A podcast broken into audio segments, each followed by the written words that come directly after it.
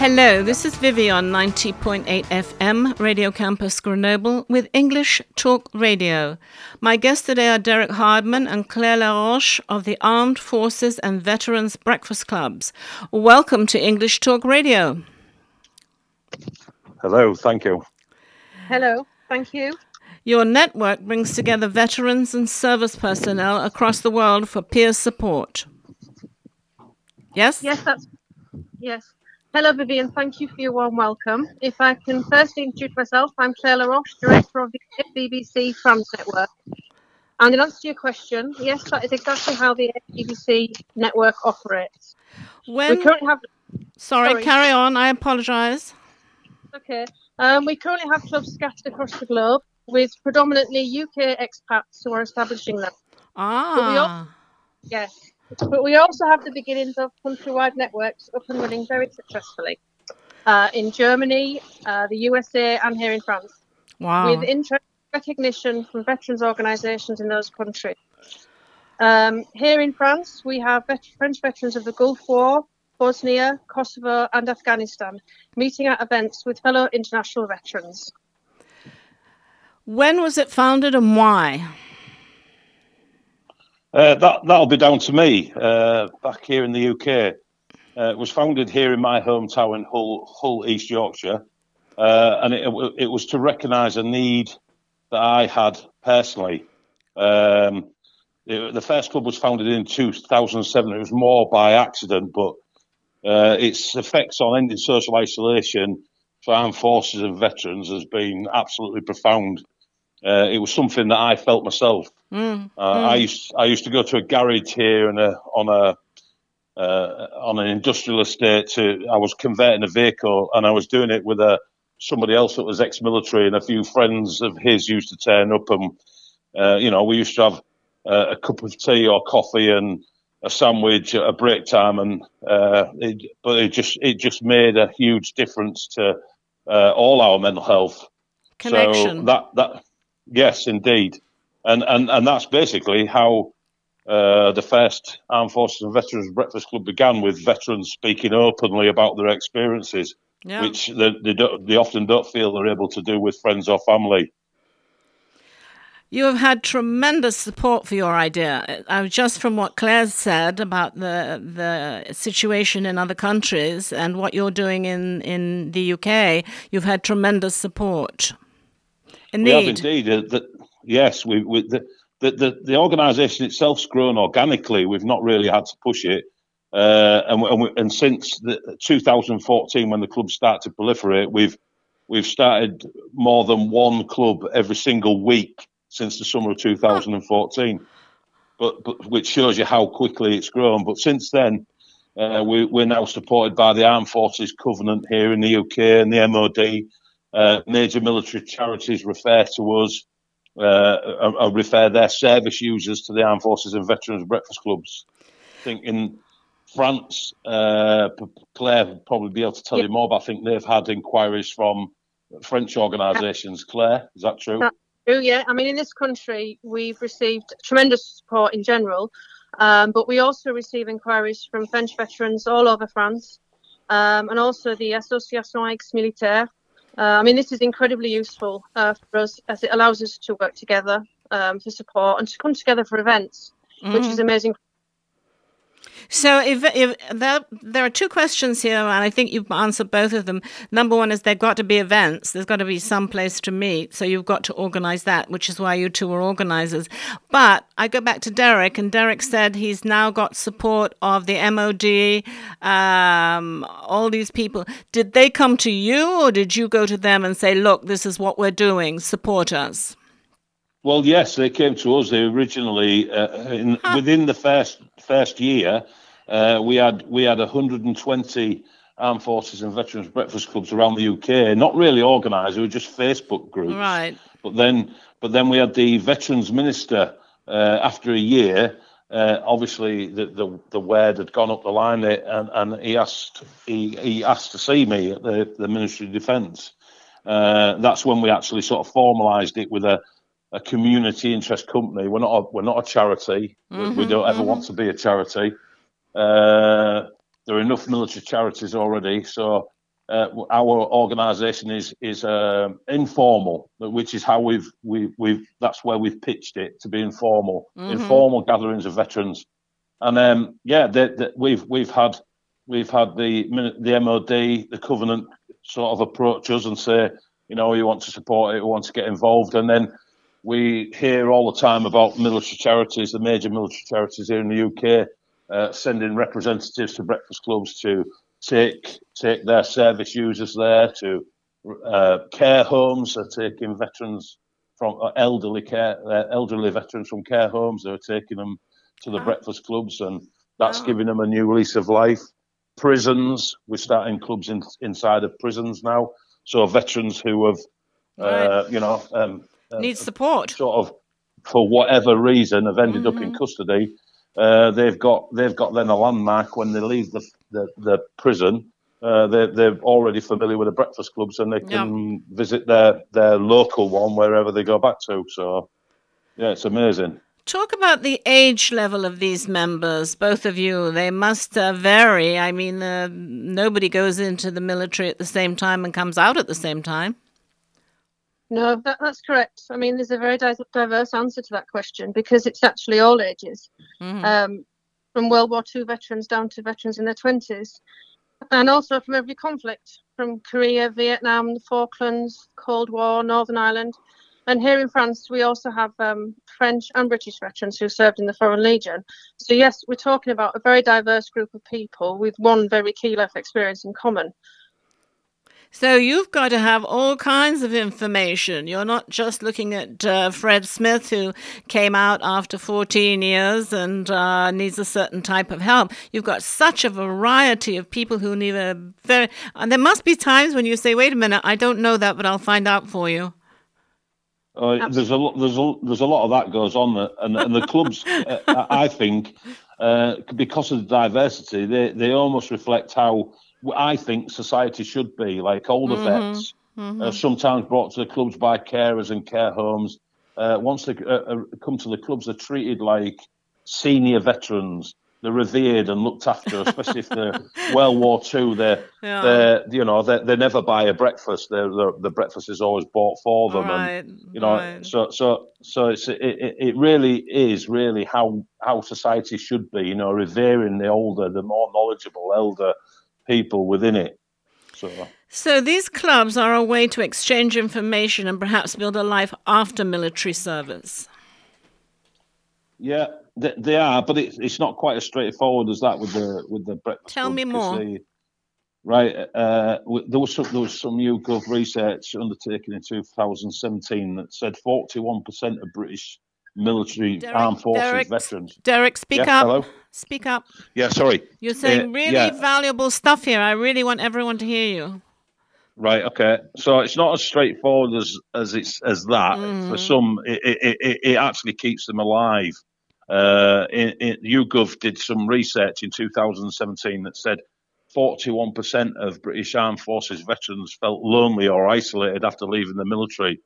Wow. 34% said they felt overwhelmed by negative feelings, and over a quarter, 27% admitted that's and that in, in the UK that's a half a million veterans admitted to having suicidal thoughts mm. after finishing the military service, yeah. which is which is not something you know when you think a half a million veterans mm. have, have considered suicide.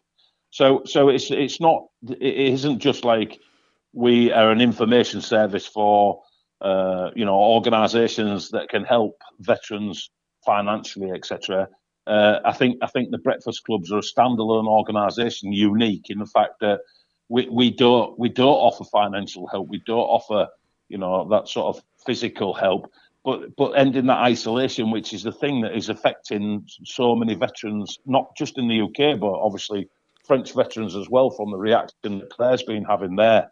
So, you know, worldwide, I think people who have been conditioned to be a soldier, a sailor, or an airman or an airwoman mm. uh, end up with these feelings of isolation when they've left the organisation and uh, that there's something meaningful and and part of their identity makeup. So. You have breakfast clubs in many countries, Claire. Yes, indeed. Um, there are a scattering of clubs in 14 countries around the globe so far. Um, from New Zealand, Australia, across Europe, including, as we've mentioned, France and Germany, but also Spain, Bulgaria, Cyprus, the USA, and hopefully one about to be established in Canada. Uh, there's even an AFVBC in Thailand. So you can imagine the AFVBC has the foundation in place, incredible global presence. Leaving the military can be like leaving a family, adrift and a new life. Breakfast clubs help with that. Yes, they do. Uh, so, uh, well, a lot of people just talk about veterans or, or military returning to civilian life, but for, for a lot of them, it, that's a misnomer because the majority enter civilian life for the first time after mm. the military service because they've gone straight from school. I was the same. 17 years old, I joined the military, so I've been a schoolboy and then I was a soldier. Uh, so when you enter civilian life, uh, it, that's the military is very insular. It's very sort of mm-hmm. regimented mm-hmm. and insular, just like school was. You you you were supported by parents, and the military is supported by the military. Right. So when you leave, uh, you've you, you have very very close connections in the military, clearly. And then when you leave the forces, you, it's almost like you're cast adrift. You with no idea. It's an mm. alien. It's an alien society to you. You you're learning from scratch like the average 16 year old would. So not only do you lose sort of uh, your, your job, if you like, you lose your identity because you right. you know before that you was a soldier, sailor, and airman. You lose your work clothes, you lose your friends, you lose people that you were closer to than brothers and sisters, uh, and that and that's where the Armed Forces and Veterans Breakfast Clubs come in because we we have a tagline: "Return to the tribe," and a lot of people get that because the military is so tribal and uh, we give them back a sense of belonging to something meaningful that they had when they were in the service and put them with people that speak the same language. So. Uh, you are listening to Radio Campus Grenoble at 90.8 FM. I love the idea that your clubs are like the mess, get together, exchange information. And when I say exchange information, I'm not talking about how's the dog and how's the wife. I'm talking about real life necessary information like how can I go on? How do I go forward? I'm stuck, stuck, stuck. So the exchange of information that you talked about when I said leaving the military, there is that as well. I mean, there's got to be some kind of um, connection to start. How do you find that? How do you make that connection? Uh, I want to do that today if at all possible, if there's someone listening or someone who knows someone listening, that we can say, this is how you start. This is how you make that phone call, make that uh, email to go. Give, give me something on that, Claire and Derek.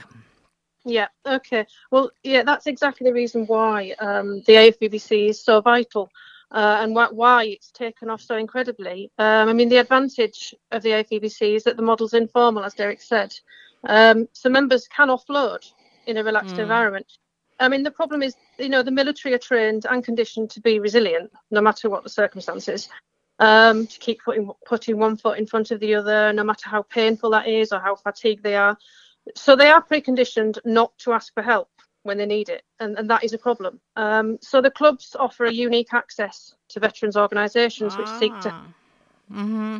which is why it's so amazing. Um, I mean, we, we, welcome representatives from veterans organisations to attend, not to collect or recruit, but basically to be able to deliver their services to those who they'd not normally come into contact with or have access to. in an environment where where members feel safe and relaxed. Um, also, maybe to allow a little peer pressure from others to ensure they get the help they need when they need it. It's it's just amazing. Oh, it sounds so wonderful. I mean, it, it, it, it sounds crazy that this never existed before. Uh, when you think about it, it's a natural progression after you leave the military service where you've given your time to your country that you should be supported. Yes, that, that, that is true. Yes, and and, and quite often uh, they do, they don't feel that way. There's a, we we use a tagline, uh, "Return to the tribe," and we, we yes. got this from a, a guy called Sebastian Junger, who is the author of the book "The Perfect Storm," from which the movie was made. Um, he was a U.S. war correspondent, and he studied anthropology at university. And uh, he recorded a TED talk, which you can find on the internet it, uh, called it's Sebastian Junger. Our lonely planet makes it hard to return from war. Is his TED talk, and it's mm. 13 minutes long. And this was a bit of an epiphany for me because I I couldn't work out why the breakfast clubs were were you know why the organisation was growing so fast, and he he kind of nails it. um, so with and, and, the return to the tribe thing struck a chord with me. So so um, if you if you watch that, he talks about having a short term um, PTSD. He had a, a he'd been to uh, Iraq with the US forces and had short term PTSD, and that's when he started to look into the reasons for that. Uh, so that is that is very very interesting uh, thing to watch is the TED talk. I actually asked him his permission to use that tagline, even though it's not strictly you know copyright or anything, and he was very happy to allow us to do that. So well, that was my next question. I put explain the phrase yeah. returning to the tribe, which you've done very well. Yeah. Now, more practical information for both of you. Uh, here we are in France, so this is important, Claire. Um, yeah. How does one start a breakfast club? Okay. Um, here in France, the best way would be for someone to contact me via our Facebook page. Um, I mean, the clubs themselves, they're very easy to set up and run. I, I would put the network Facebook group together for whoever's starting it. That would have to be a veteran, of course. Um, I add them as admin, and they're then free to add and authorise any veterans local to them. Um, they would obviously need a sympathetic venue, which would ideally have good access for disabled vets, um, parking, and reasonable transport links. Um, to start a club anywhere else, then Derek would be the one to contact via the international page. So if we can if we can give out those that information, that would be fabulous. Wow. Yeah, yeah. Uh, yeah, uh, for, for for for France, it, would be um, www.facebook.com forward slash AFVBC France, and for anywhere else is it's uh, www.facebook.com forward slash AFVBC.net. Hey, stop messing and, up and my would... script. Those are my next questions. let's let's talk. Uh, we've got a few minutes. Let's talk about success because you've obviously had success as far as people joining, uh, um, government agencies joining in, all this sort of stuff in different countries. But have you seen any personal success that you can say you can look at and say this person really, really benefited from Breakfast Club? Well, I, I, can I can tell you a couple of um, sort of little anecdotes if you wish. Um, for for uh, one example that always uh, makes the hair stand up on the back of my neck is um, uh, one one of our clubs in North Wales. Uh, the, the the administrator rang me one day and said that when they'd arrived at their venue for the breakfast club, there was a guy standing outside and he was looking a little dishevelled. You could tell he wasn't doing too well in life because of his, you know, his attire. Uh, and he asked if this was the Breakfast Club, and they said yes. And he he introduced himself as being a former uh, paratrooper. Um, and they went into the venue, and they were all sitting on a long table, and he was further down the table. Uh, and, and and this female admin said she could see tears dripping off the end of his nose while he was eating his breakfast. So she'd gone down, put got herself between him and the rest of the the people there, trying not to embarrass him put her arm around him and said, "Are you okay?" And he said, "Yes, yes, I'm, I'm good, I'm good." So she said, "Well, you just seemed upset." He said, "No, no, I've just realised I've come home," ah. and and that, ah. that that which kind of showed mm. that it wasn't where he was; it was who he was with. It's he regarded as home when he when he was listening to the military banter. Uh, he was home.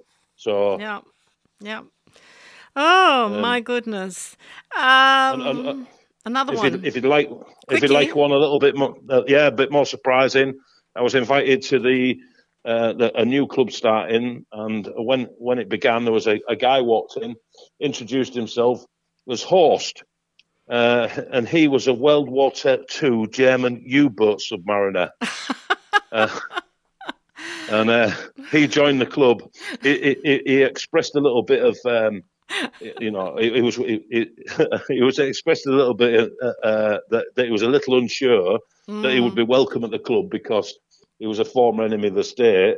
And uh, you know, when we when I, I, was privileged to hear his story about how he'd ended up in the U, staying in the UK uh, after World War Two. And uh, when when I heard the story, I just said to him, "Of every man in this room, you're more veteran than anyone." So, and apparently he he attended every every time it was on every week. He'd turn up in his BMW, uh, enjoy the club, and, and sadly passed away about two years ago. But his funeral was very well attended by all the surrounding veterans in the club. So everybody welcome. yes, indeed. So now we need some practical information from both of you. I want you to give some websites, some. I don't want to leave anybody out. If there's a phone number or a simple way, not everybody's on the internet. Um, right. Okay. Just a little something, but give uh, give this your full force because because there's only one chance, and we want don't want to lose anybody. Okay, I'll go first if that's okay, Derek. If you want yep. to France Network via email, to me would be the afvbcfrance at gmail.com. So I'll repeat that afvbcfrance at gmail.com. And the telephone number, that's a, French line, 067 552 4337. That's 067 552 4337. So that's the French contact if you're not on social media. That's wonderful, Claire. That's really good. Derek. Okay, well, the website's afvbc.net. So, and there's contact details on there. But if anybody wants to email me, it's founder, the word founder, at afvbc.net. That's founder at afvbc.net. Anybody that wants to call UK number, so plus 44, then it's 01482 8 treble 191. That's 01482 eight treble one nine one. I'm available on that number evenings and weekends. Obviously, that's uh, uh, because I'm I, work during the day. The whole organisation's free, so uh, all, the work Claire and I do and all the other people is completely voluntary. Nobody gets paid anything. So Ah, sounds like Radio Campus Grenoble. I don't get paid for doing this either. I'm a volunteer. Um, what has been the most surprising thing to come out of your idea, Derek, do you think? Well, the World War II sub- Submariner has to rank right up there uh, as, as one of the most surprising things. Uh, we've, we've also had a couple of marriages. We've had a couple of people who are, uh, you know, veterans have, have met at the Breakfast Club and finished up uh, being together or being married. Um, I, I, regularly get uh, emails or messages from people. Uh, I, I, a guy walk up to me on Armed Forces Day. Actually, did a, a veteran who'd done the parade, walked down the road, uh, asked if I was Derek Hardman who started the Breakfast Clubs. I said yes, and he shook my hand and said, "The only reason I'm still alive today is because of you." And walked away. And I was hmm. like completely gobsmacked. But that's that's not the first time that's happened. Uh, I've had I've had a, a, daughter call me and say, uh, I took my father to my breakfast to the breakfast club this morning. I had absolutely no idea the guy is a hero. He met somebody there from the same regiment, sat down, and the, for the first time in his life spoke about his army career. So yeah. you know, the, it's surprising every day. Every day is surprising. So I think it would be really nice to think that Breakfast Club would never be needed, that there'd be no more wars, no more trauma, no more drama. But that's not going to happen in this world. Uh, so we need to continue. So, what's next for Breakfast Club? Do you have any ambitions? Do you have any ideas that you want to make it bigger, smaller? I mean, you're obviously not select at all. You're just anybody who is in that situation is welcome. Yes, indeed. With the breakfast clubs, a lot of them already um, welcome uh, blue, what we call blue light services in the UK. That's people from the police, ambulance service, uh, etc. Because they have a similar culture, you know, and, and often see shocking things that they're not, they can't really talk about when they're at home. Mm. Um, uh, Claire is a, a, perfect example. Of, like the the front the France network is is going to that that is developing to be a whole new separate network. Uh, we have clubs in Spain that perhaps might go the same way. The USA, um, you know, we've we've started a, a, we've got the beginnings of a network in Germany. The vast majority no, of no. Germans have, have done national service, so there uh, there are very many German veterans as well. So so you know, it, it's kind of a model that works anywhere, and, and, and the people the people who need it can access it. That's and, and there are very many people that seem to need it. So Claire. Yeah, I- Sorry, go ahead. Mm. Um, well, yeah, we have we have a couple of objectives um, for the France network. Um, Primarily, it's run run on social media. So obviously, that, that does not cover everybody. Far from it. Um, and we know there are many many veterans out there who don't use social mm. media. So what, what we're doing today is amazing. Um, we have other things in place. Kindly, the national newspapers and magazines over here have offered us advertising space for free. Um, so we're, we're trying to push it out there. We, we are very aware that social media isn't for everybody. So we know we need to we need to work harder um, on that level. Um, secondly, we, we want we want the AFVBC to push through France, obviously where necessary. Um, we we get um, we, we, get inquiries from all over France, and we haven't got all clubs all over France right now. So that is something we need to we need to remedy. Um, we've got eight clubs at the moment holding 14 regular monthly events, so that's good. And we've we've got some exciting news. Um, next week we have the Gironde AFVBC opening, um, which we're very thrilled about because it's the first launch by a French veteran. So that's going to go a long way to reaching out um, to French veterans in the Gironde area. So that's that's brilliant. We've run out of time. Thanks, Derek Hardman and Clara Laroche. Also, very interesting. That main website again, please. Yeah, that's uh, www.afvbc.net, and you can find information on both, well, the UK, on all the, the networks, the French network as well as the, the UK network on that website. Thank you so much. It's so interesting. Goodbye. Thank, Thank you. you. Goodbye. Goodbye. I was talking to Derek Hardman and Claire Laroche of the Armed Forces and Veterans Breakfast Clubs. You can listen to English Talk Radio Wednesday 1900, Sunday 12:30, and don't forget the podcast campusgrenoble.org. Thanks to Louis, English Talk Radio.